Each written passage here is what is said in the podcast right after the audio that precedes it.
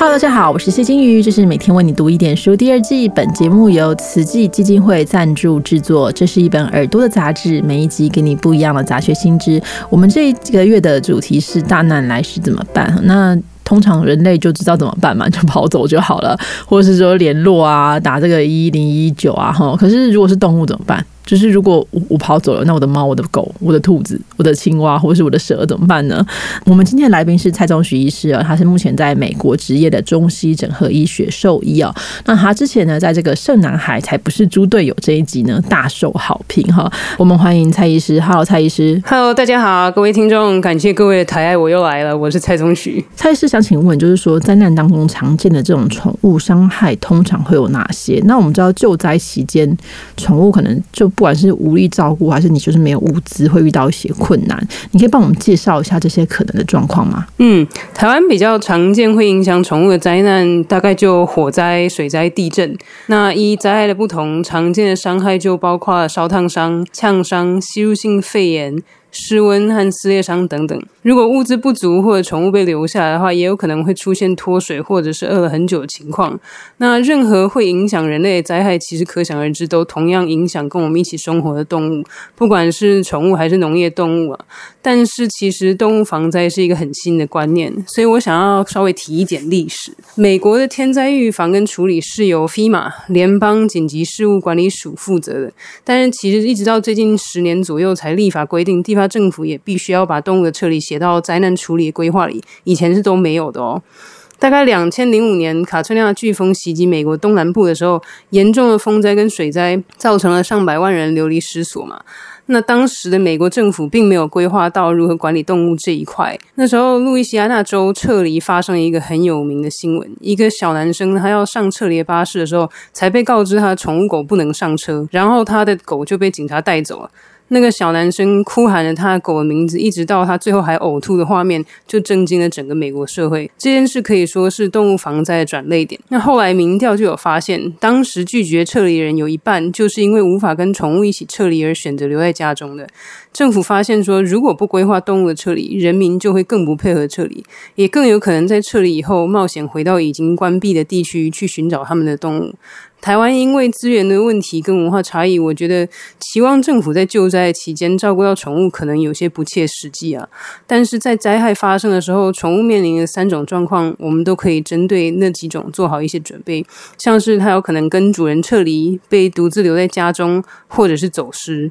那我们就要做好物资的准备，然后预防宠物的走失。那针对这个常见的宠物，比如说狗狗啦、猫猫啦、兔子啊、哦鸟类、鼠、老鼠等等的这些需要注注意的部分，大概有哪些？我们要怎么去准备相关的啊防灾包或是这些相关的物资呢？我想最重要的准备就是要能够认证你宠物身份的东西。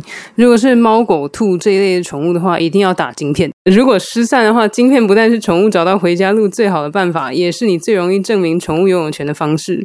有了晶片以后，不要忘记还要办理宠物登记。在国外的话，就是要上晶片资料库注册。写上你最新的电话，这样晶片才能发挥它的作用。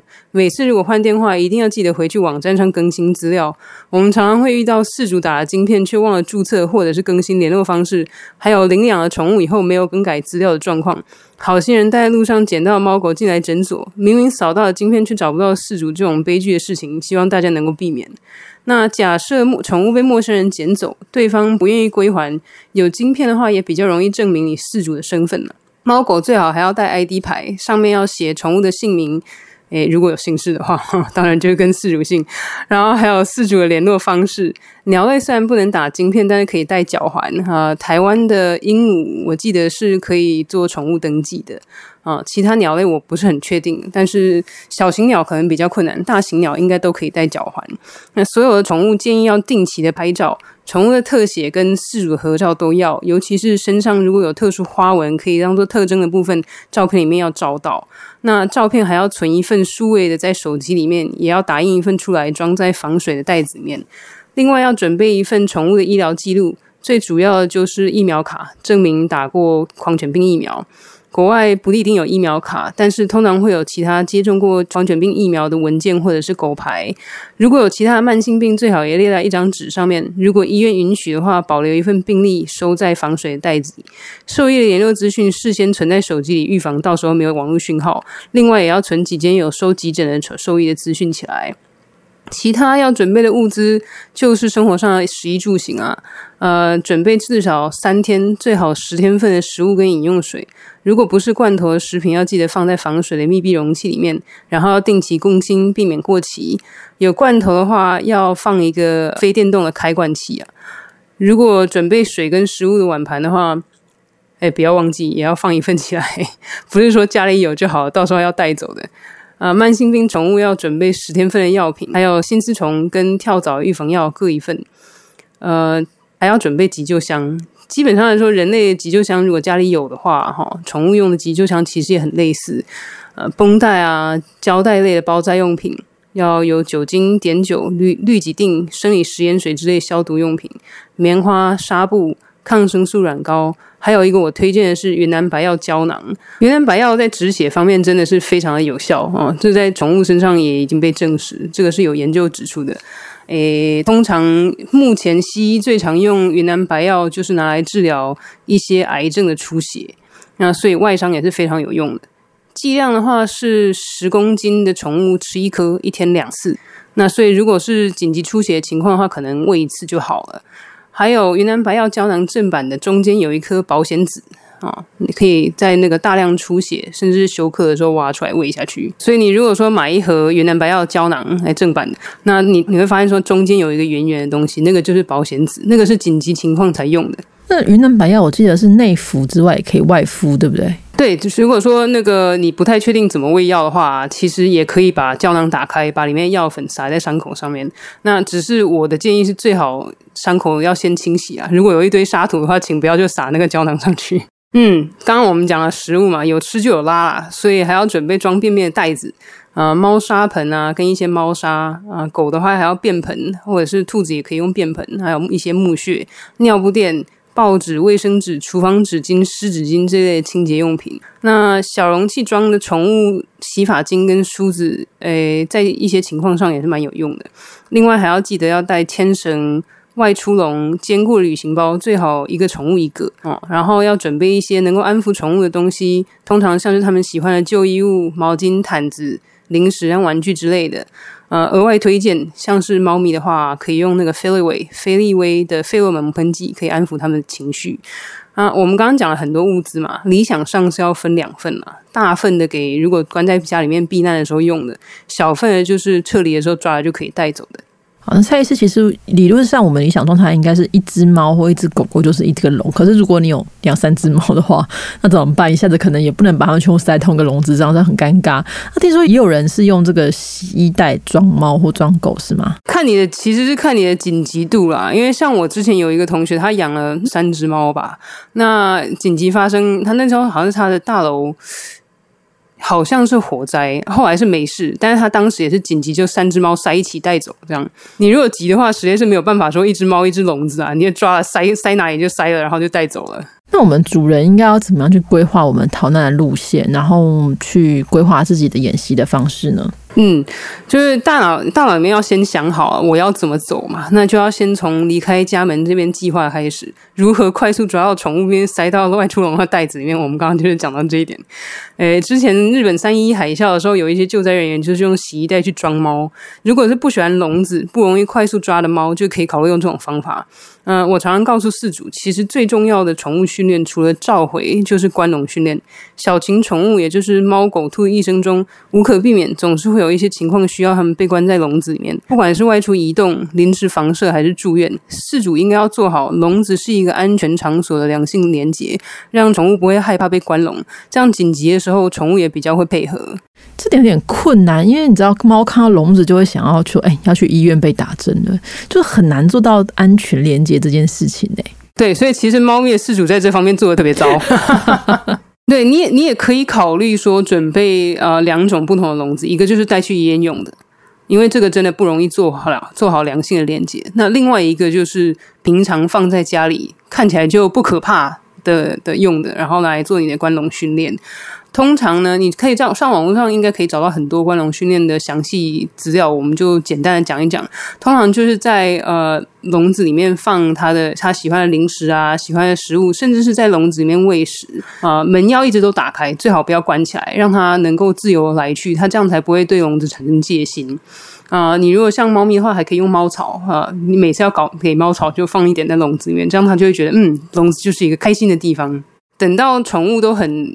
舒适以后，就是它甚至会主动走进笼子里面去找吃的、找玩具，或者是在里面睡午觉。那你就可以慢慢的呃把笼子关起来一点，哦，再关起来一点，然后甚至慢慢的关一分钟、关两分钟这样子。呃，循序渐进的让它习惯，说以后会关笼这样。但是猫咪因为真的比较困难啊，所以我觉得最好的方式，真的就还是准备一个平常带去看医生的笼子，跟平常放在家里的笼子。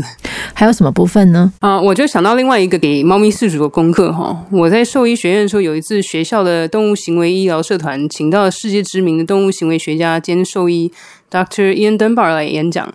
他就提到，他认为猫咪饲主能为猫做的最重要的训练，就是让猫能够按照指令说话。也就是说，你饲主下令让猫叫，猫就会叫。他说，这是因为猫咪害怕的时候，第一个反应就是躲起来。灾难来临的时候，猫咪常常会躲到你找不到的地方，又或者建筑物倒塌了，你要找猫啊找不到。如果有这个指令，然后平常你训练做的扎实，你叫了猫，猫就会回应你，你就找到猫，找得到猫在哪里了。家里要是有好几个人的话，要事先讨论如何分工。灾难来的时候，谁拿什么物资？啊，出了家门以后，要想该如何移动，移动去哪里？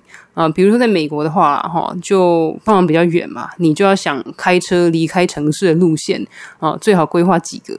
那台湾的话，比如说地震，我们就会去比较开阔空旷的地方，这个地点是哪里呢？又或者是你要撤离的话，要开车还是要骑摩托车？家里如果不能住，你要去哪里？有亲戚家或者朋友家可以借住吗？你要想好说这些人选，然后跟对方沟通，确定他们会允许你带宠物过去借住。